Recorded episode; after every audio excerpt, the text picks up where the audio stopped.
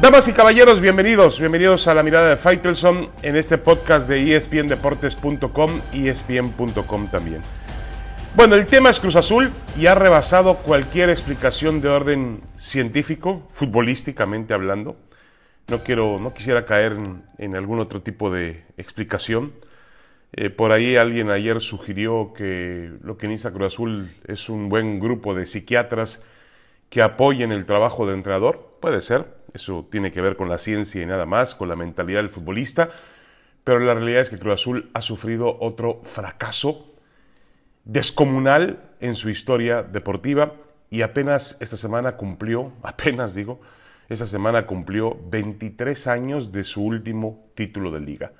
¿Qué están planeando en este momento dentro de Cruz Azul? Pues primero si darle continuidad o no a Robert Dante Siboldi, que yo creo que no es el culpable de todo, tiene una parte de la culpa, pero no podemos caer en las exageraciones y en la bipolaridad de decir que hace unas semanas Siboldi era el mejor de todos y hoy es o no sirve para nada o es una basura. No podemos caer en eso.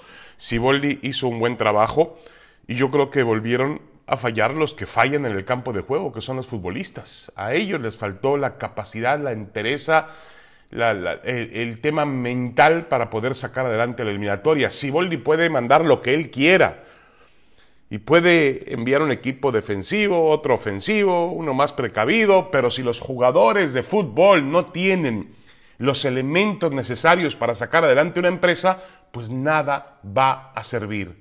Absolutamente nada. Eso tiene que quedar bien claro. ¿Qué tiene que hacer la gente de la cooperativa? Pues buscar primero personajes que sepan de fútbol. Ese equipo tenía mil y un defectos, pero Billy Álvarez, el expresidente, pues era un hombre que sabía de fútbol. Sabía muchísimo de fútbol, era uno de los dueños de equipos, entre comillas, no era dueño, pero era, fungía como dueño, que sabía más que nadie del, fútbol, del juego del fútbol.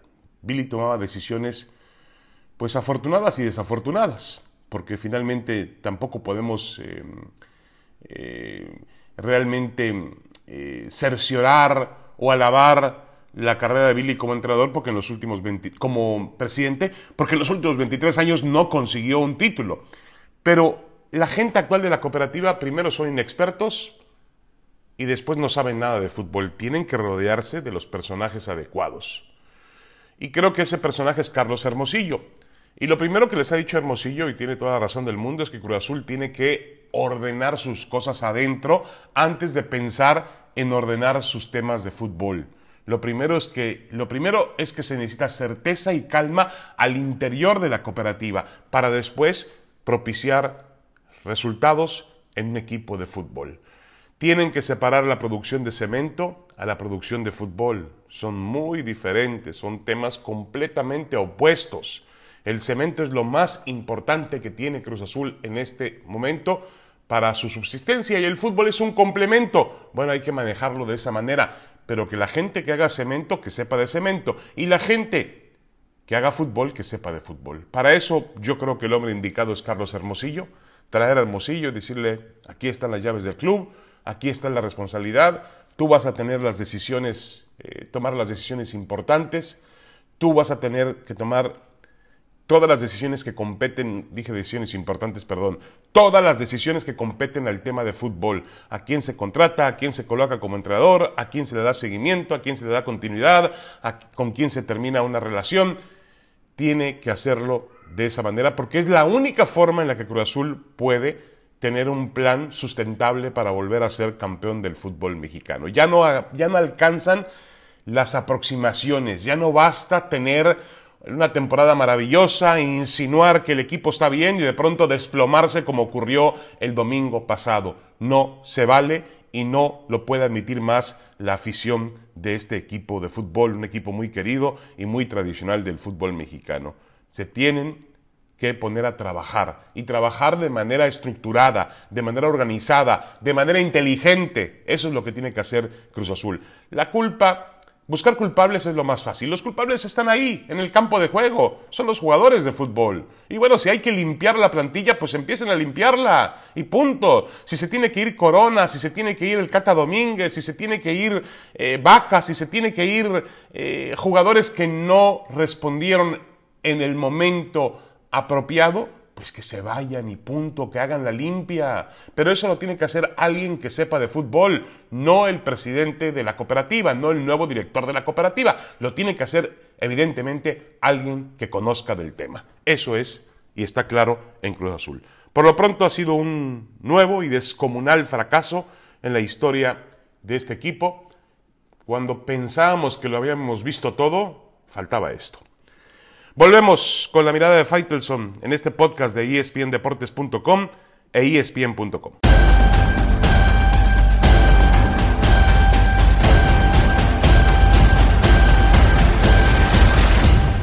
Damas y caballeros, volvemos a la mirada de Faitelson en este podcast de espndeportes.com y espn.com.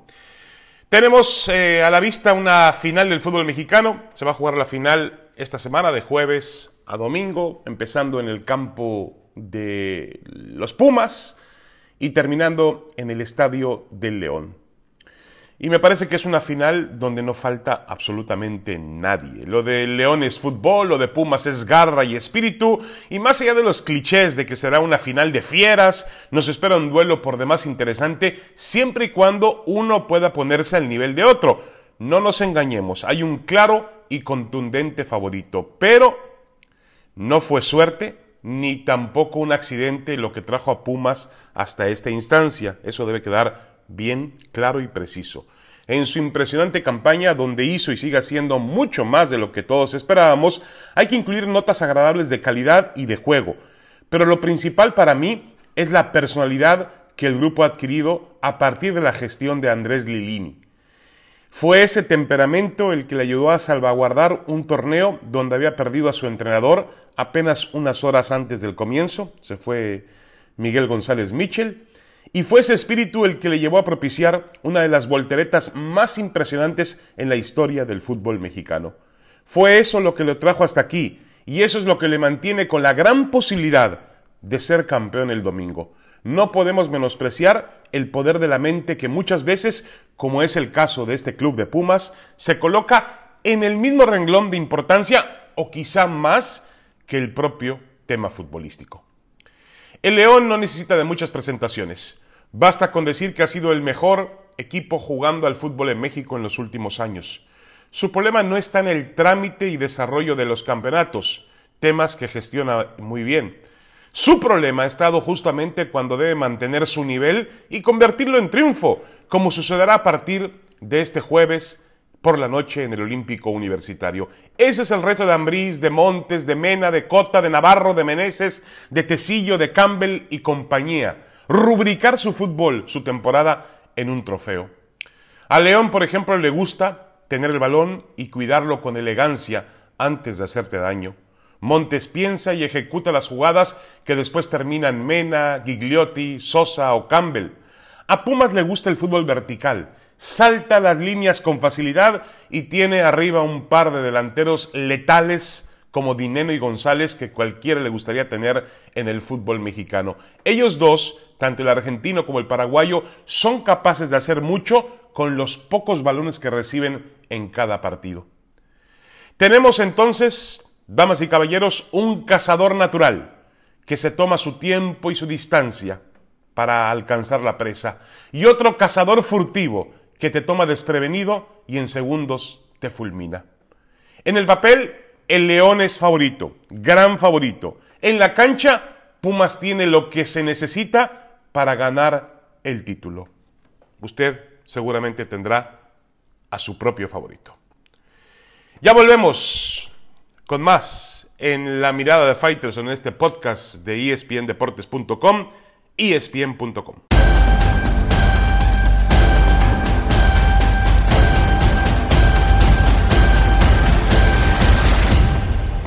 Regresamos a la mirada de Faitelson, vamos a hablar un poco de boxeo. Saúl El Canelo Álvarez se apresta para volver al cuadrilátero este 19 de diciembre en eh, el Alamo Dome de San Antonio, Texas, enfrentándose al campeón de las 168 libras, la división de peso supermediano, el británico Callum Smith, que tiene una marca de 27-0, 19 knockouts y es el monarca reconocido en los supermedianos por la WBA. Actualmente el Canelo Álvarez es el campeón regular también de la WBA. Así que el Canelo va a volver al cuadrilátero tratando de comenzar una campaña, como él mismo ha dicho, para imponer su nombre, barrer con su nombre en la división de las 168 libras. Vamos a ver cómo regresa después de tanto tiempo de inactividad, eh, prácticamente desde octubre, no, no, noviembre del año pasado, más de un año de inactividad, regresa Saúl El Canelo Álvarez después de la pelea aquella con Sergey Kovalev,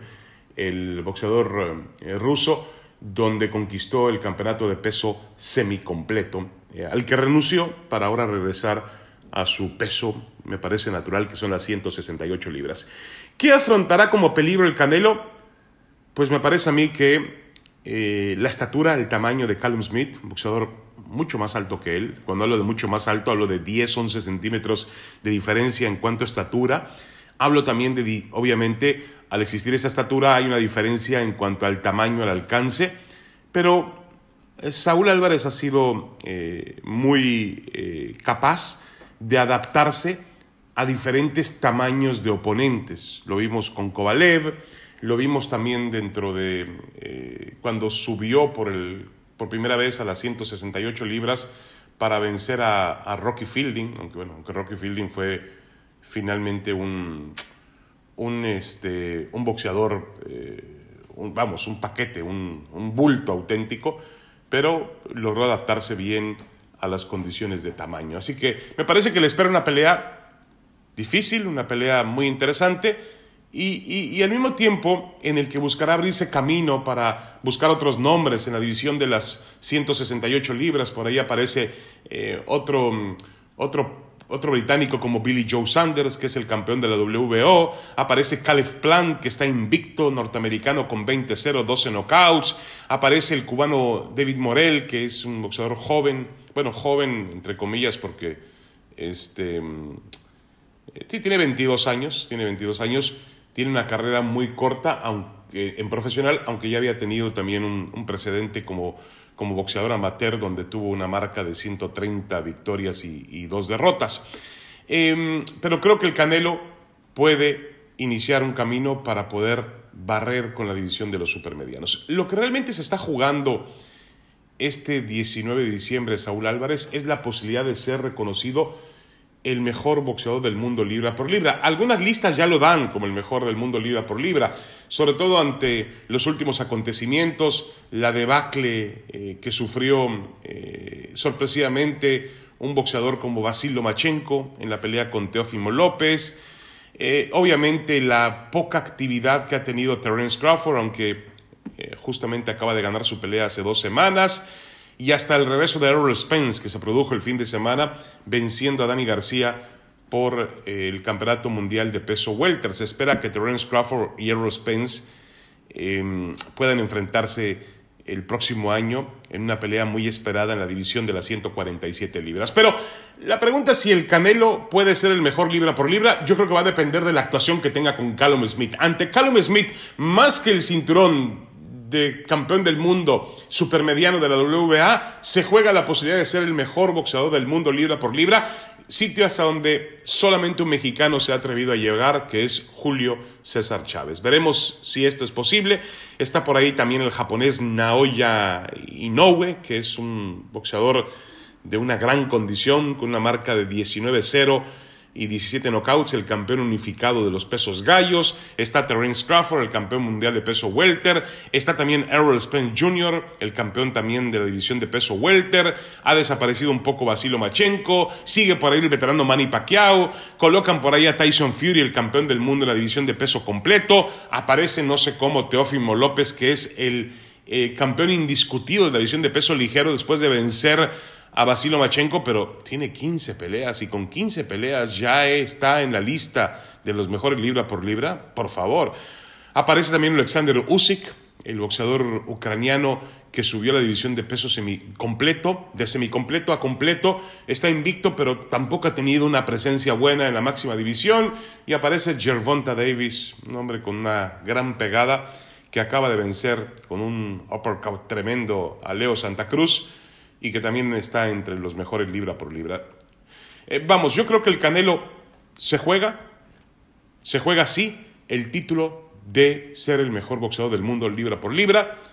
Para muchos esto es polémico, para mí sí alcanza el debate, pero eh, vamos a ver si su actuación es tan convincente contra Carlos Smith que lo lleva hasta ese, hasta ese sitio, para, sitio para él, para el cual sin duda él ha trabajado mucho y ha puesto mucha disciplina. Muchas gracias, esta fue la mirada de Faitelson en el podcast de espndeportes.com espn.com también. Lo esperamos la próxima semana.